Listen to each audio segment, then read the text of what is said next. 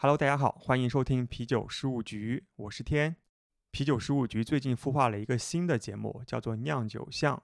由我们的电商一姐，人称蕊哥的蕊蕊为大家主持。蕊哥因为是在昆明，所以会在酿酒巷上面为大家带来围绕西南的精酿啤酒以及西南的人文野趣的生活方式相关的话题。欢迎大家在各大平台搜索“酿酒巷”收听节目。我们也会在啤酒事务局的主节目上面不定期同步更新酿酒巷的节目，所以之后呢，你也会经常在啤酒事务局听到蕊哥的声音。本期节目就是酿酒巷在这周更新的一期节目，也是一期比较特殊的节目。每年四月二日是世界提高自闭症意识日，蕊哥在昆明请来了一直从事自闭症儿童和大孩子们慈善工作的 Ego 精酿主理人欣姐。和大家聊聊他陪伴身边特殊孩子们的故事。同时呢，赤尔酿造联合啤酒事务局上线了关爱自闭症儿童精酿套装。我们挑选了六幅自闭症儿童的画作，将它们印刷在酒标上。套装共包含六款赤尔的啤酒，同时也会赠送联名主题环保袋，每套售价一百三十二元。全部销售收入都将捐赠中国社会福利基金会，用于关爱自闭症儿童项目。欢迎大家关注微信公众号“啤酒事务局”，回复“关注自闭症”即可下单。那我们正式开始今天的节目。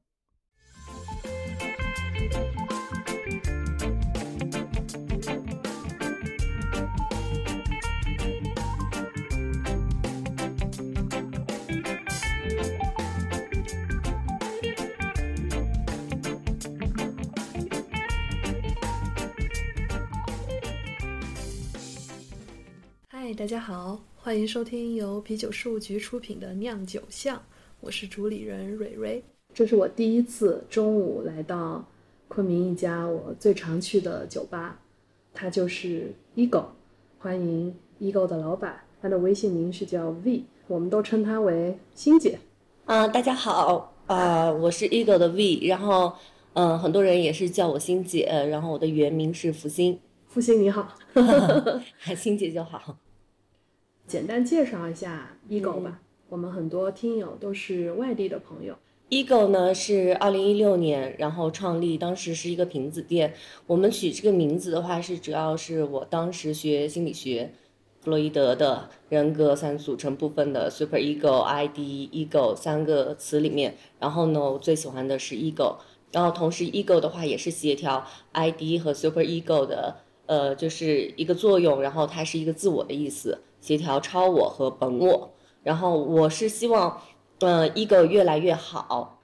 像很多人的话，就是，嗯，如果他的自我越来越好的话，他其实可以解决很多心理矛盾啊，然后可以更适应这个社会呀、然后他的生活会越来越好。所以我不仅是想让我的客人 ego 越来越好，也想让这家店 ego 越来越好，也想让自己的 ego 越来越好，所以就一直在用这个名字。我们还和朋友有过一些小小的讨论，它到底是单独分开念字母 e g o 呢，还是念 ego？官方给我们解读一下，到底怎么读它会更合适呢？正规来说还是读 ego，然后它是来自于拉丁语，然后它是在英语里面其实是我的意思。像那个我们经常我也会说 ego 什么的，因为这样比较好记，对于很多人就像 A P P，所以有时候我也会说 ego，但是正确的来说是 ego。看大家各自的习惯了。听你说到早年是从瓶子店开始的，怎么会想到要开一个？因为当时我还在北京，就是读那个在职研究生应用心理学。我朋友的话在昆明就和其他朋友一起喝到了精酿，当时的话也不想工作嘛，他们就选择了开瓶子店。我在北京的话就投了钱，但是经营的前两三个月经营不是很好，然后我就回来帮忙，一直在做这个 ego 这件事。我以前在大学的时候，其实挺喜欢酒吧这一块的，也想开一家相关的酒吧什么的。所以的话，开 ego 的话，就是蛮符合我自己的喜好，然后我就一直坚持做这件事。最早是瓶子店嘛，后来扩店的话，就是我们俩现在做这个地方，我给大家形容一下，我们现在这个地方是有多大？嗯，两百平不到。两层的结构，对对对，然后一层呢是吧台的这个区域，然后还有那个存放瓶皮的冷库、厨房。二楼的话呢，就是这个客人的区域。对对对。然后一楼其实开门的话，出去门口夏天是很舒服的，是一个外摆区。大概到什么时候是搬到的这边？三年半前，正好是我觉得，其实我们瓶子店做的还行，但是当时我是觉得，就是生皮已经开始了，想马上转型，在这边就找商铺，因为就近搬到其他地方我们也不熟，因为以前大部分时间还是在北京。我们现在店的这个整个样子啊，还有这个结构，它很开阔，我喜欢这种明亮的感觉的。对对对，因为明亮的呃环境更适合精酿啤酒嘛。我们在喝酒的时候要看它的颜色啊，它的酒体啊什么的，所以就是还是明亮的环境比较适合精酿啤酒，所以就做的很明亮。现在生啤的数量，生啤头是有几个呢？二十四个生啤头，根据情况的话会上呃十五款左右，或者是到二十四款，是根据一个是客人的数量，还有就是冬天夏天这样的来季节交替。对，还有活动期的话可能就会。多一些，然后呢，没有做活动的时候可能会少一些，所以随时在调整。其实酒墙上多了很多 ego 自己的，嗯，因为当时我看一八年开到这家大店的时候做生啤嘛。呃，做生啤的时候，然后我们的酿酒师刘宇航其实跟我们在瓶子店就熟悉了嘛，大家就很多观念是一样的。酿酒也是酿了很长时间。我们做生啤店的时候，其实嗯就组成了一个团队。然后呢，他的酒的话，就嗯我们也会嗯大家一起商量一下，就是口感啊，然后要怎么调调整配方啊，各种，然后参加比赛呀。有了一个自己的一系列产品，然后一开始的话是呃一狗强迫症，然后呢第二款的话是一个孤独症，然后之后呃第三款是脑中剧场，然后之后的话就是怼，然后呢。还有那个呃，加椰子小姐姐她，然后呃，波波城各种，然后就是扩充了自己的整个自己的质量，对，就现在就是十多款，然后呢，他们还在不停的尝试他们感兴趣的，然后想做的一些酒。我觉得话就是像做精酿品牌的话，还是得有自己的一定一定的东西。像我们的话，因为我们团队的话，就是也想酿自己喜欢喝的，然后呢，也有酿酒师，呃，有自己的产品的话，这样的话，生命力会更强一些。然后同时，我们也可以，呃，做自己喜欢做的事儿，喝自己喜欢喝的酒。知道心结的人，做精酿的同时，还在做有关自闭症这样的普及和帮助。你是为什么开始想要做？因为那个我大学毕业之后的话，接触了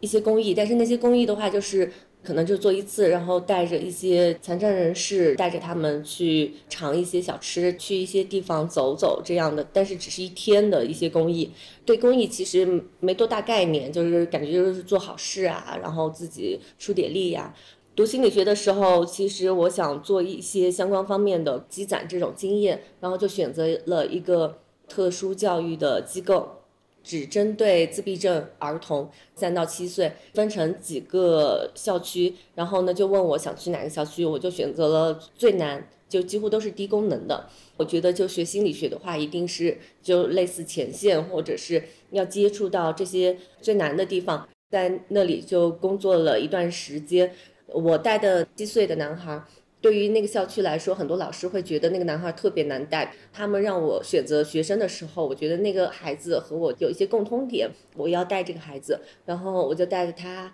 一两个月，他提高就特别快。我也掌握了一些方法。之后因为那时候北京手足口病，休息了一段时间，回来的时候，因为我们管理者看他状态不是很好。让他妈妈带他回去再休息，但是对于这些特殊孩子的家长，他会很焦虑。如果孩子在家里面时间待长的话，他的表现就是没有以前那么好，就会希望他赶快上学、赶快训练，所以他妈妈就很生气，给他退了学。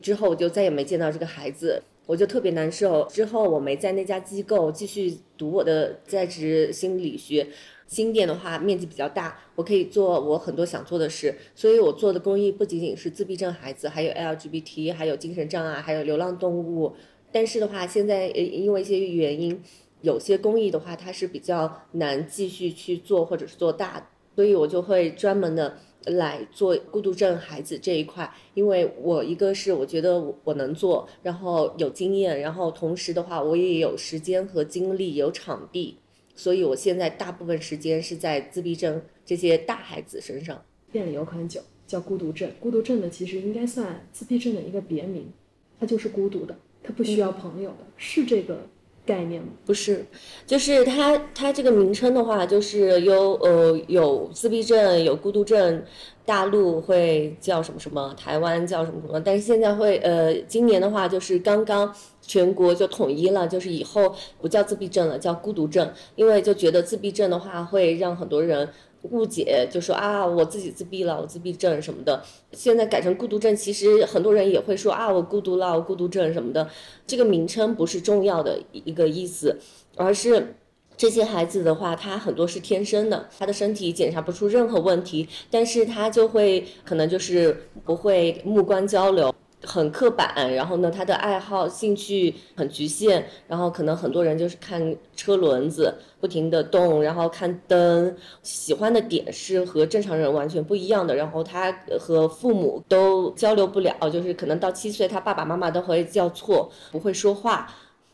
所以，像我们了解的孤独症，其实在心理学上是孤独症谱系障碍，它里面是包含很多类型的病症。这些病症的的话，都会有统一的几个点，就是可能他的社交有问题，然后呢，他很刻板。然后我更多的关注的是孤独症这个孩子，就然后像大家看的什么梁毅啊什么的，他是阿斯伯格天才症的这个阿斯伯格症的话，和那个自闭症又不太一样，低功能、中功能啊什么的。很多阿斯伯格症的话，他说话是完全没有问题的，他的智力很多也是没有问题的，嗯，那个是属于能力很强的那一部分了。但是很多自闭症的孩子的话，其实可能连说话、洗碗、连自理能力都很差的。针对这一块就很严重的这一块，我发现就是很多学校啊、机构啊、老师啊，或者是很多人对这方面其实还不是很了解，或者是很专业。还有的话就是他们也没有耐心和方法来做，或者是按着一些就是全世界的一些呃说的各种方法，然后去给孩子训练。这些孩子每一个自闭症孩子都是不一样的，你在全世界找不出两个相同自闭症的孩子。必须是每个孩子用的方法都是不一样的，对一套方案只能对待一个个案，所有的东西对他的习惯啊，他的喜好，他的状态，他的他的听觉、嗅觉、味觉，每一个孩子都是不一样的，包括他的生活的状态，比如说他家庭的一个状态。某一年，我觉得应该是前年，四月二号那天，嗯，就是国际自闭症日嘛。Ego 其实也有自己的群，嗯，比如说有新酒的发布啊，有活动啊。或者有一些其他的线下的活动啊，你都会在群里有一个公告。那天晚上，孤独症每一杯售出去的费用都会全数的捐到自闭症的一个机构，这个就已经对我来说很有意义了。当然，更有意义的是那天不忙，然后我就约了朋友来。有一个客人呢就在群里，从来没有见过面，他身在外地，或者是说他好像是那天忙就来不了店里。他就说那天晚上，凡是到店的客人，他都送一杯小杯的，就是他要远程的来完成这个公益的事情。就是从那天开始，我就更加知道了为什么呃研发出来做什么样的传播之类的英式苦啤，对吧？那当时你怎么会想的，就是包括跟酿酒师会选择用英式苦啤来做这款酒呢？因为我们酿酒师的话，他蛮喜欢传统酒的，然后他其实不喜欢增味。在我们认识他的时候，他喜欢做拉格、做苦啤。取名字的时候，像第一款酒的话是强迫症，然后呢，我们很多性格还有他本身的性格就蛮强迫的，然后我们又是 ego 啊，跟各种心理学相关啊，所以就取了强迫症。第二款酒英式苦啤，大家就想的取什么名字？我的想法是我特别怀念就是那个孩子，酿酒师也会因为生活上一些呃情况，当时想的是叫 ego 自闭症。后来想想，就是像酿酒师也提了一下，我们就想的叫一个孤独症比较好一些，孤独症就是更好听一些，因为自闭症的话，对于很多人来说，怎么说呢，就是没有像孤独症那么接受度比较高啊，或者是我们就选了这个名字，看到这个名字会觉得它苦，但是面上对就会觉得就落在了苦字上面，但是喝起来它不苦啊，它不怎么苦，然后它还会就是回甜啊什么的，就很容易接受。其实我觉得他和孤独症的孩子其实蛮像的，就是很多孩子会说他是自闭症，他是孤独症，很多人是敢去跟他交流啊，或者是接触，但是真正的深入了解，就觉得他内心很美好、很单纯什么的。我就觉得和这款酒就很像，酿酒师也是喜欢这个名字，就是让客人就是看到这个名字，哎，自己喝。有有的客人就会说啊，我今天好孤独啊，然后什么我就是孤独症啊，然后怎么怎么着。我们是希望他在。喝这款酒，看到这个名字的时候，慢慢潜移默化的去影响他。当他之后了解了，哎，突然在哪里看到一个孤独症相关的东西、自闭症相关的东西，他就知道了这款酒真正的意义。然后呢，会慢慢的潜移默化的，就是心理学来影响他。带给客人其实是更以他来说，他来关注到这个事情，而不是我们作为，比如说我们作为酒吧的经营从业者，或者作为酿酒师，硬去把这个故事就是逢人便说，对对对，去让他。就是知道孤独症到底我做出来它有什么意义之类的。如果抛开不知道这些意义，它也是一款 OK 的好喝的酒。对这个名字有印象了，那你再关注到一些事情，比如说我再回来一狗喝到这杯酒的时候，也许我会好奇这个名字是不是会跟一些自闭症的呃孩子啊或者怎么样？对，那这个产生的连接，我觉得要比。就是只给的那种连接要好得多。如果说我以前来点的话，我也会看到那个苦字，可能会劝退。现在可能也因为我喝 IPA 喝的太多了，入口没有那么苦的。嗯，然后它的颜色非常漂亮，琥珀色，喝进去很清澈，很舒服。其实舌头上一直也有那个回味出来，很清爽的那个甘甜。你说的那个比喻呢，放下一些界限，还有一些成见和害怕，有可能。它后面的过程和结果是很美好，这个名字和这个酒的这个配搭是很很 match，嗯，也挺好。谢谢。好，来我们喝一个。来。我我能看到你在店里给，嗯，应该我们叫大孩子。大孩子。大孩子，因为在 Ego 的话，白天是从四点开始营业嘛，你一般会在下午有某几个时间段，你会在店里给他们进行一些培训。把他们进行一些社会化的就业的，或者说接触更多人的这样的一个就业的训练。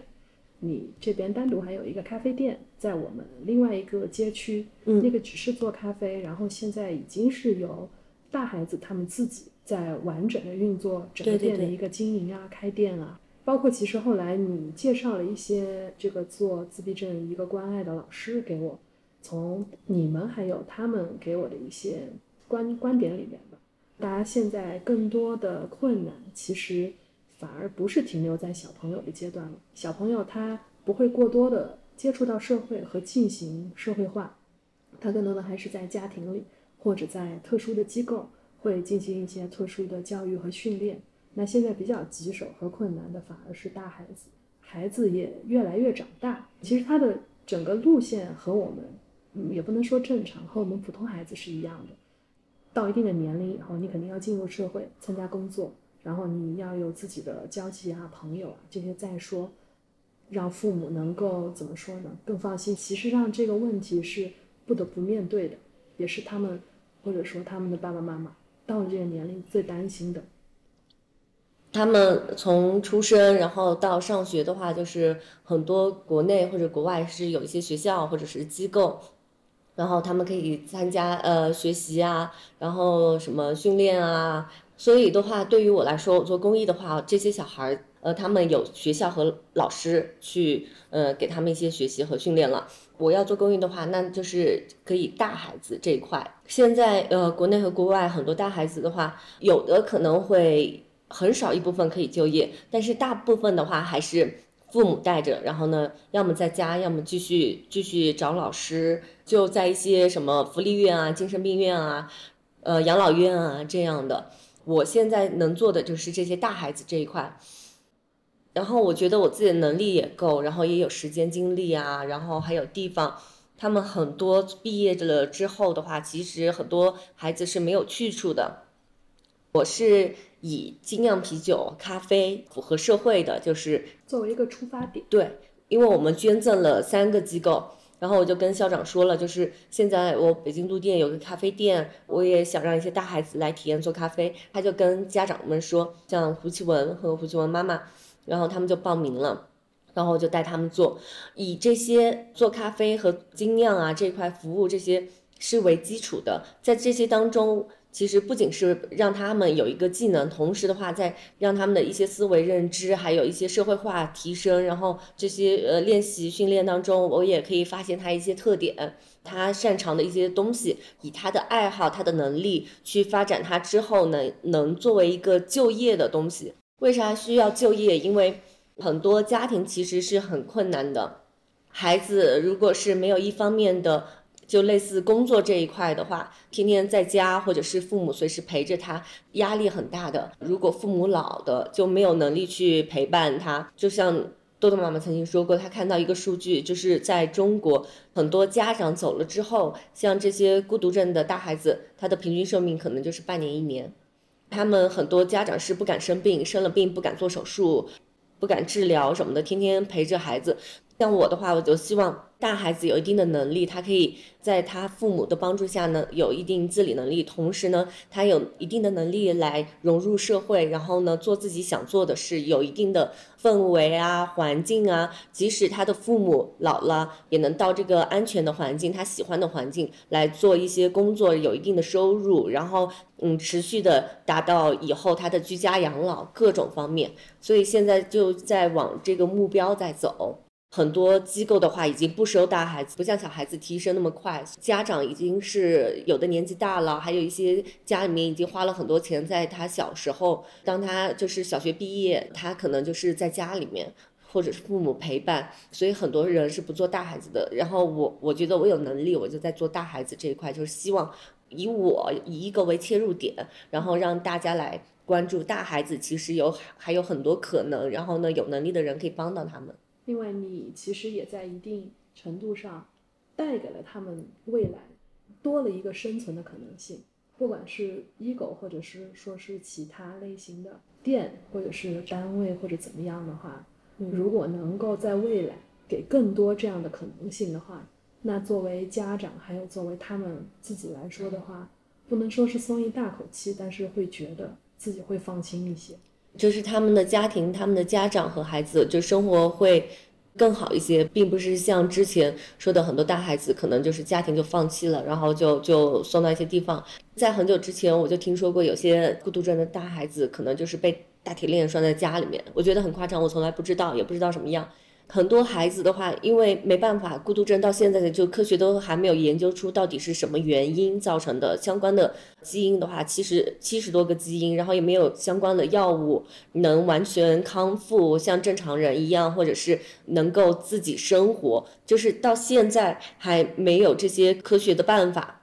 做公益就是这一块的话，就是也是走一步算一步，然后能希望目标的话，就是让他们能有一个更好的生活，这样。来，静心解一口。谢谢谢谢。店里基本上就是随处可见的，你能够陈列的地方，大孩子们的画，然后还有他们的一些手工的作品，还有就是你会去组织和参加一些线下的公益的市集，然后去帮助他们售卖他们的这些作品啊，然后还有他们的手工。然后善款的话也是直接汇到家长，对，还有直接就转给大孩子，然后他们自己收，教他们一个就是在微信上这种收款啊，然后呢回复啊，其实也是一个社会化的一个练习。就我们看起来其实很简单的事情，他没有办法那么快的去掌握的。对，他并不是笨，这个就很像有时候我教我爸教我妈非常基本的东西，我其实也没有耐心的，弄几下不会那就算了，以后都我来吧。像这些大孩子的家长，你没办法陪他一辈子，所有事情都帮他去做。我换位思考，作为一个家长的话，我可能也是希望接触到社会，结果不 OK，或者他不喜欢，他可能会抵触啊，怎么样？那我们就再回家也行，或者我们再试试其他方法，但总要先迈出去看看，因为你没试过是不知道对结果是怎么样。你把大孩子们放到 ego 的时候。就为什么你会放心的放在酒吧里？为啥我喜欢精酿啤酒呢？一在里面可以找到自己喜欢的口味，呃，不管是什么样的人，他都可以接触这个，都可以喝到这样的。它是一个很包容的环境。然后呢，大家可以穿着拖鞋、穿着睡衣，然后不化妆，然后或者怎么样的就来喝酒。然后大家都是因为喜欢精酿，然后聚在一起。我那个资金少的话，我就喝便宜点；要是我那个钱多一点，我就喝贵一些。但是大家都能在同一个环境下，能选择自己喜欢、自己想喝的酒，包容很多元，各种就蛮符合，就是我自己的性格，还有我做的事儿。他们特殊孩子的话，为啥在一个精酿啤酒馆里面？一边做培训，然后呢，一边我的员工服务客人，然后客人在聊天，然后在喝酒，在吃饭什么的都很和谐，那个氛围很好。就是大家虽然在同一个空间，可以某种程度上做到互相尊重和互不打扰。然后像有些特殊孩子，他声音特别敏感，那我就把音乐关了。音乐关了，其实对于很多客人来说也 OK。就自己喝自己的酒，然后家长坐在吧台，然后他们在吧台里面带着他们做咖啡、洗杯子、打酒，他们就和我正常的员工一起打酒，还有把酒给到客人，整个氛围是特别好的，客人不会很奇怪的眼神看他们，就可能看一下哦，我因为他们也了解我在做公益，也了解特殊孩子，虽然不知道他们具体是因为什么病症啊，或者是。像有的自闭症的孩子，他高高壮壮的，我的员工在那儿洗杯子什么的，他可能就会发出声音，就是动一动的，嗯，就是这种前后晃啊，然后发出声音啊，一直盯着他洗。但是我的员工就是一开始他其实也是在想，他他会不知道为啥会这样，或者是会有一点点担心什么的。孩子的话，他是特别喜欢水，他他喜欢看到他们在用水在洗杯子啊，在做一些事情啊，像这些客人。和这些员工都习以为常了，就是在整个精酿店就是很包容，我就觉得精酿的它的文化就是肯定是包容多元各种的，所以这些孩子在店里面他们是很舒服的，在一起是完全没问题的。而且现在都讲融合，其实这样就是一个很好的融合的例子。作为我们普通人的话，在面对孤独症的孩子们，力所能及的我们可以做一些什么？就我目前。对这个的了解的话，多一些包容，更耐心一些。我们目前也没有办法，就是特别快的去响应去做什么。很简单，首先你可以看一下，就是孤独症啊，各个特殊孩子就是这些症状，然后去了解到底是什么样的，然后是什么原因，然后怎么怎么样。你一旦知道了，你就是对于这些。知识是已知的，然后对于这些孩子的话，你就不会以奇怪的眼神，然后或者是好奇或者是什么样的看他，或者是怎么样。在一些影视作品，像我们喜欢看的什么《良医与人》各种《海洋天空》什么的各种。我就想问你，那个《海洋天空》还有记录是大福嘛？呃，与人也是达斯汀霍夫曼，应该是克鲁斯的哥哥，对数学极其天才的那个，好像也是不讲话，不太交流，制式化的表现了这个。类型的，包括像你刚刚教大家的，先去看看他会有一些什么外在的表现。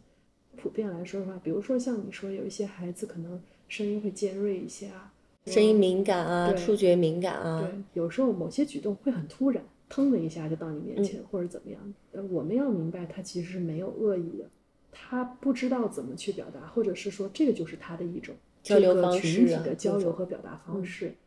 做每一个公益，我觉得都是这样，就是。有钱出钱嘛，有力出力。我们以自闭症这一块来说，反而更需要的是出力。你如果力所能及，能够提供一些像这样的岗位，成为志愿者，会看到一些新闻，在地铁上，一个孤独症的大孩子突然去打旁边的。我们如果了解的话，是不会引起他这种行为的。就可能他声音很敏感，你突然在旁边哇啦哇啦哇啦，或者是打电话，他会很不舒服。还有的孩子他是不喜欢触碰的，就是知道这些方面的话，我们可能遇到他们就是小声一点，或者是跟他们接近的时候，虽然想友好的拍拍他的背啊什么的，也最好不要这样。一般周围其实应该都有他的家长在嘛，友好的进行一些询问，在做你想要给到他的一些关心或者支持。在餐厅啊，或者是地铁、公交、公园什么什么地方，可能现在越来越多这些孩子家长会带出来。看到这些孩子的话，要么就是你自己注意，他可能会对某些方面敏感，和他交流啊，或者是想学习这一块的东西，可以和他们的父母来交流这一块的东西。公益绝对不是一次，这个根本不叫公益，一定是持续性的，而且的话是要以自己的能力来说的。你捐钱好多少钱，对于他来说可能就是半个月不到，光是这种物质的东西，呃，或者是怎么着，其实并不一定效果最好。你可以以自己的一些业余时间，以自己的能力来带这些孩子做一些志愿者啊、公益老师啊，这样的话持续性的才叫公益。这些孩子啊或者什么的，更多的需要一些社会化能力、环境各种相关的。一旦做公益的话，可以改变很多思路。像像你可以提供好几千块钱，但是如果你帮他们卖产品呢，就是卖他们自己的产品、自己的呃自己的画作、手撕篆书，也可以带来不停的收入，同时他们也可以不停的创作，也给了他们的自信，他们自己的呃劳动有一定的收获，这样才是一个可持续而且是良性的，对他们也好。很多人就想做公益，我就跟他说能不能持续，不需要你的钱，我只需要你的能力。捐钱这一块，我也可以举个例，就是像一个流浪动物救助站，狗狗们就是都是在木板上，但是下雨啊、潮湿啊，各种就容易生皮肤病。那现在很多是用一些塑料的小床啊或者什么的给这些狗狗睡的话，它就不容易生皮肤病了嘛。那如果我在淘宝啊什么的，我去买这个塑料床是很贵的，运费可能比它的原本的价格还贵。如果我在闲鱼上，我找一些二手，我同样可以买一定这个数量的小床，然后同时少花了钱，我剩余的钱还能多买点其他的东西啊。像我，我不可能买个十几幅画啊或者什么的，但是我有时间，我有精力，我有能力。我我要买画，我可能就是买几个人的画。但是如果付出我的时间、能力各种，我现在已经服务二十多个孩子、二十多个家庭。我不仅教孩子来做这些事，我同时要让他们父母来体验这个事情，那就是教会了四十多个人，可以想很多办法，以最少的成本做更大、更有意义的事情、更长久的事情。所以我觉得现在很多人的思维要改变，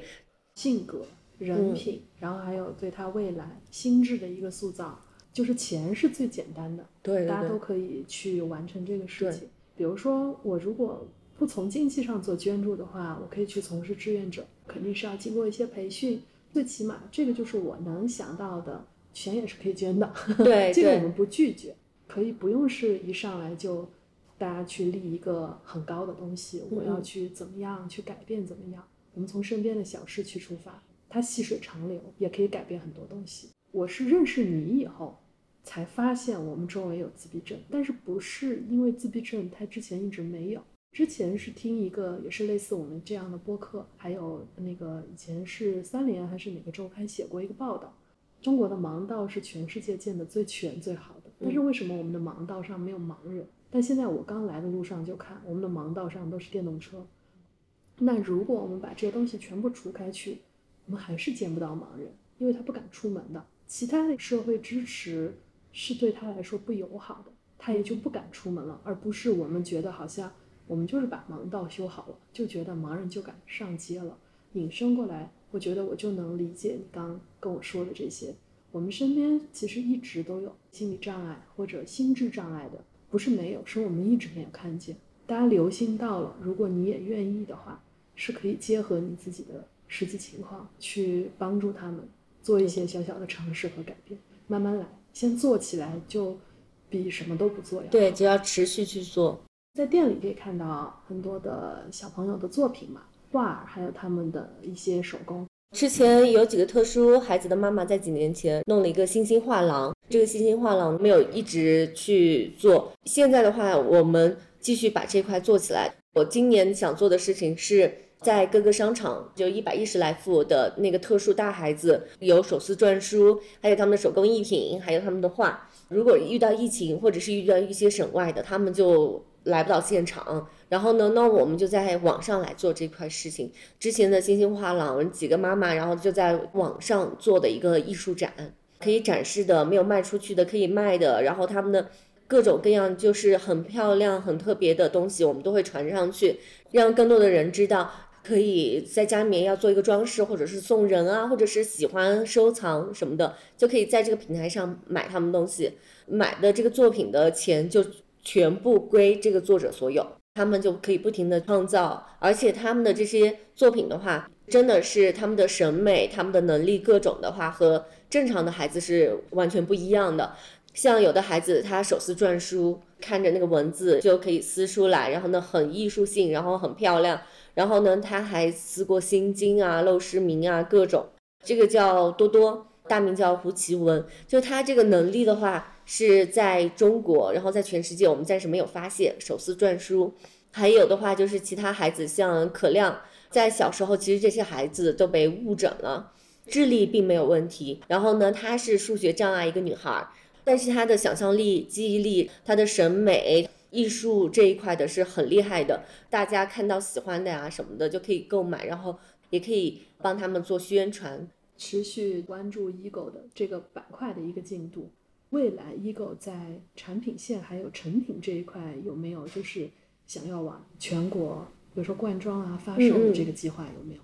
其实有，就是我们本来想在今年的四月二号之前一两天或者当天，我们的孤独症其实就是我们的计划是灌装出来了，然后上面就有这个云星星艺术工艺特殊大孩子的，呃，这个二维码，然后呢售卖的所有。收入就归他们，就是这个罐装产品是要出来的，但是因为昆明突然疫情，我们在今年内是有可能在全国喝到罐装的这个孤独症这款酒，晚晚个一两个 月没关系，来了来了就好。那未来大家可以去各自城市的店里呀，不管到时候有生啤还是瓶子，看到孤独症这款酒的话，你可以试试看。这部分的收入和利润的话，也会作为公益这一块来做。像我们现在就是做这一块公益做了三年多了。未来的话呢，啤酒事务局呢也会联合 Ego 呢，我们来制作一些关爱自闭症为主题的周边。所有的收益呢，我们会定期捐赠给昆明市青少年发展基金会的自闭症的项目。然后也欢迎大家呢来持续的关注我们双方的一个动态。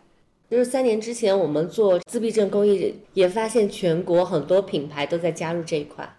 上海的德欢。的老板，然后呢，就买了一些特殊孩子的作品，陈列在他的对，就就挂在他那个特别有名的墙，然后各个全国很有名的酿酒师的照片旁边，都在看到他们这些作品，潜移默化的去影响他们。然后呢，还有车尔德的诚意，然后也是通过基金会买了很多自闭症孩子的画作，就等着他们，就是到时候以酒标方式来让大家来看到这个作品。楚门的邢磊，然后来到昆明，对，上次在 Ego 接管的时候，就买了很多特殊孩子的作品，在楚门的天津他们的店里面会展示出来，然后也帮着在售卖。天津的 Way Brewery 应该是去年吧，然后他们的也是参加一个公益活动，他们售卖的酒的捐款就捐进去了，然后还有山东一个酒厂。然后呢，他们附近就是个特殊孩子的一个学校，他们也在想办法来做这块公益。广州的宝林和深圳的半吨，他们也在关注这一块的公益。周围的一些家长啊，就是多多的妈妈啊，可亮妈妈，就更了解我这一块了嘛，就精酿这块，他们就觉得哇，全国的这个精酿圈对公益这块，就是自闭症公益这块、特殊孩子公益这块，就是蛮上心的。就像这次的啤酒事务局。他们就特别高兴，所以我就觉得在精酿圈这一块的话，可以把这个事情做得越来越好，也会影响圈外的一些人。所以我我我我我现在对这些品牌啊，然后还有很多发烧友啊、啤酒事务局啊，很多周围的人，我就是我觉得太高兴了，认识大家。高兴，星星之火嘛。同时呢，也感谢过去 Ego 呢对事务局一直的支持。大家呢也可以在微信的小程序呢搜索“啤酒旅行社”来加入。如果你到了昆明，我们非常欢迎你来 Ego 坐坐。首次进店的话呢，Ego 是给大家可以获赠指定的生啤一杯，然后长期呢是有一个九折的优惠。那句话我不太记得原话怎么说了，就是关注他们自己，就是在帮助我们自己。谢谢一狗，欢迎大家到昆明的时候来我们的一狗坐坐，下次再见喽，我们要继续喝一会儿。There's all kinds of music, fast and loud, soft and slow.